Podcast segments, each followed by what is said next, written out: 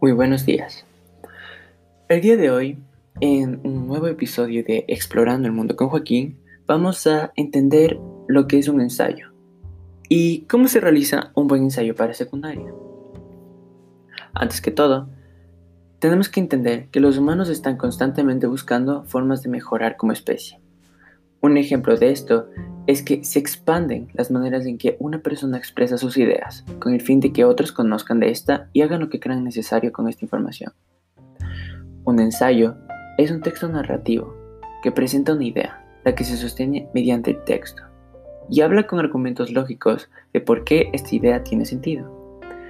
Ha ganado popularidad en los últimos años, porque es un elemento muy utilizado para la enseñanza. Lo malo es que la gente se ha acostumbrado a hacerlo rápido y no siguen el proceso detallado que se debe respetar.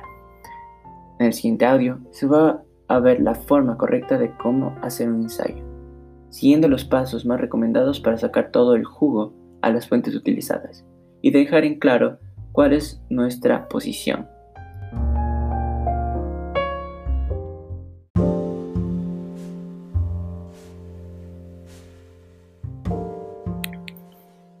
Primero que todo vamos a ver la introducción. Para realizar la introducción, las personas primero deben entender lo que se quiere demostrar aquí en el texto. Para empezar, se da una pequeña frase que tenga algo que ver con lo que se va a hablar en la introducción. Y luego se tiene que entender también que más que dar al lector una idea de los temas que se van a tocar, se debe dar a entender la posición que se está tomando. El autor en referencia al tema. En otras palabras, presentar la tesis. La tesis es una pequeña afirmación que se acompaña de una consecuencia. Luego, se muestran en los diferentes contextos que se plantea esta tesis. Eh, un ejemplo es que si se está hablando de la pobreza, se tiene que pensar en los países más afectados, cómo afecta no tener dinero a la salud y mucho más. Se enfoca principalmente en uno de los contextos presentados en el anterior punto y se habla un poco más del mismo. Luego, una vez que ya se haya incluido todos los elementos, se debe dar una pequeña salida, que de alguna manera conecte la introducción con el siguiente párrafo.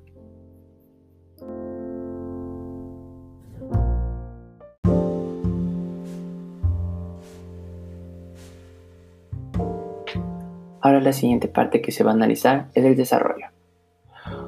Todos saben que un buen ensayo está compuesto de argumentos comprobados que van a sustentar a la tesis.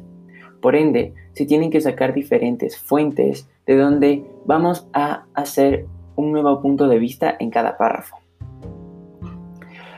Esto significa que también se va a sacar una subtesis, que se llama subtesis porque no incluye una consecuencia, y deriva de la tesis principal. Esto va a tener mucho que ver con el enfoque que le queremos dar a nuestra fuente en relación a la tesis. Es recomendable hacer un documento por cada fuente, donde se saquen al menos 5 citas textuales que sean ideas principales y luego de cada una se describe a base de ideas secundarias y con lo que dice la fuente. Por cada párrafo de desarrollo se hace una idea que conecte con la tesis principal, que ya fue planteada con introducción. Luego, es importante hacer una pequeña frase al comienzo de cada párrafo, donde se vea una transición con el anterior párrafo y este.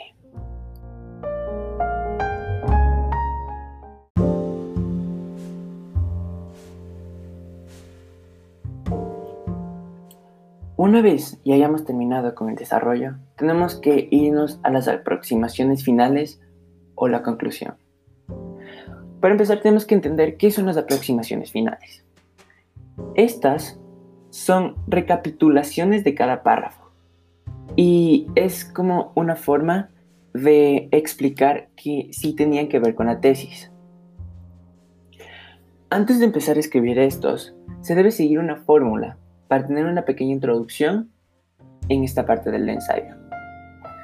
Esta fórmula consiste en un conector léxico más un retorno a la tesis más un porqué y luego el resumen de todos los argumentos, los argumentos se encuentran en cada párrafo de desarrollo.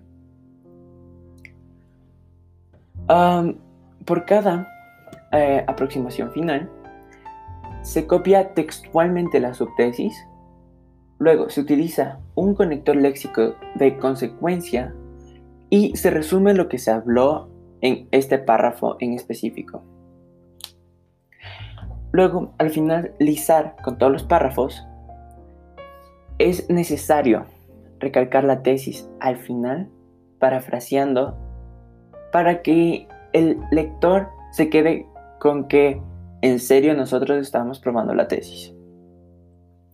También podríamos decir, como notas extras, que es necesario que se citen las fuentes utilizadas, debido a que estas ideas no son nuestras y no queremos cometer plagio, porque hoy en día es un delito muy grave.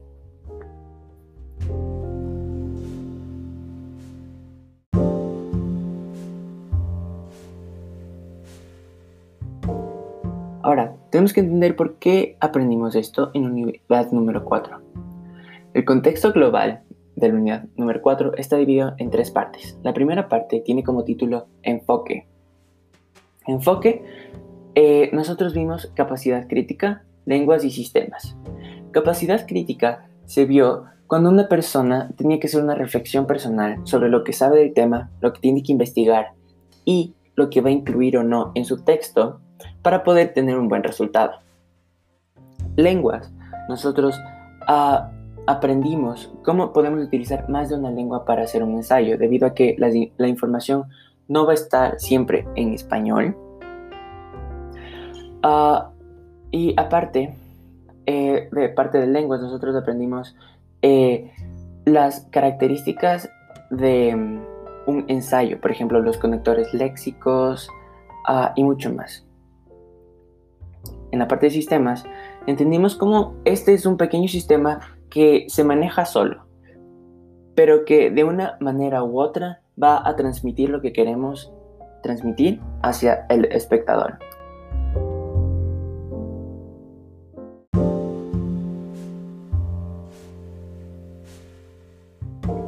Como segundo punto tenemos los aspectos lingüísticos. Aquí podemos ver las historias, ideas, campos de disciplinas y análisis y argumento. Para empezar, en las historias y ideas, vimos cómo las ideas alrededor de la historia han ido cambiando el mundo y esto se ha transmitido con la ayuda de los ensayos. Un buen formato permite que se transmita una idea que, quién sabe, en algún momento puede ayudar a la humanidad. Luego tenemos campos de disciplinas, donde tiene, que, tiene relación con el anterior punto de historias e ideas, debido a que una historia y una idea pueden cambiar los distintos campos. Por ejemplo, podemos utilizar un ensayo para escribir un descubrimiento científico. Se transmite esta idea utilizando este buen formato. Y finalmente tenemos análisis y argumento. Análisis y argumento lo vimos cuando nosotros revisamos las fuentes y sacamos lo más importante. Una vez hayamos hecho esto, lo utilizamos como un argumento que soporte nuestra tesis, ayudando así a nuestra idea principal del texto.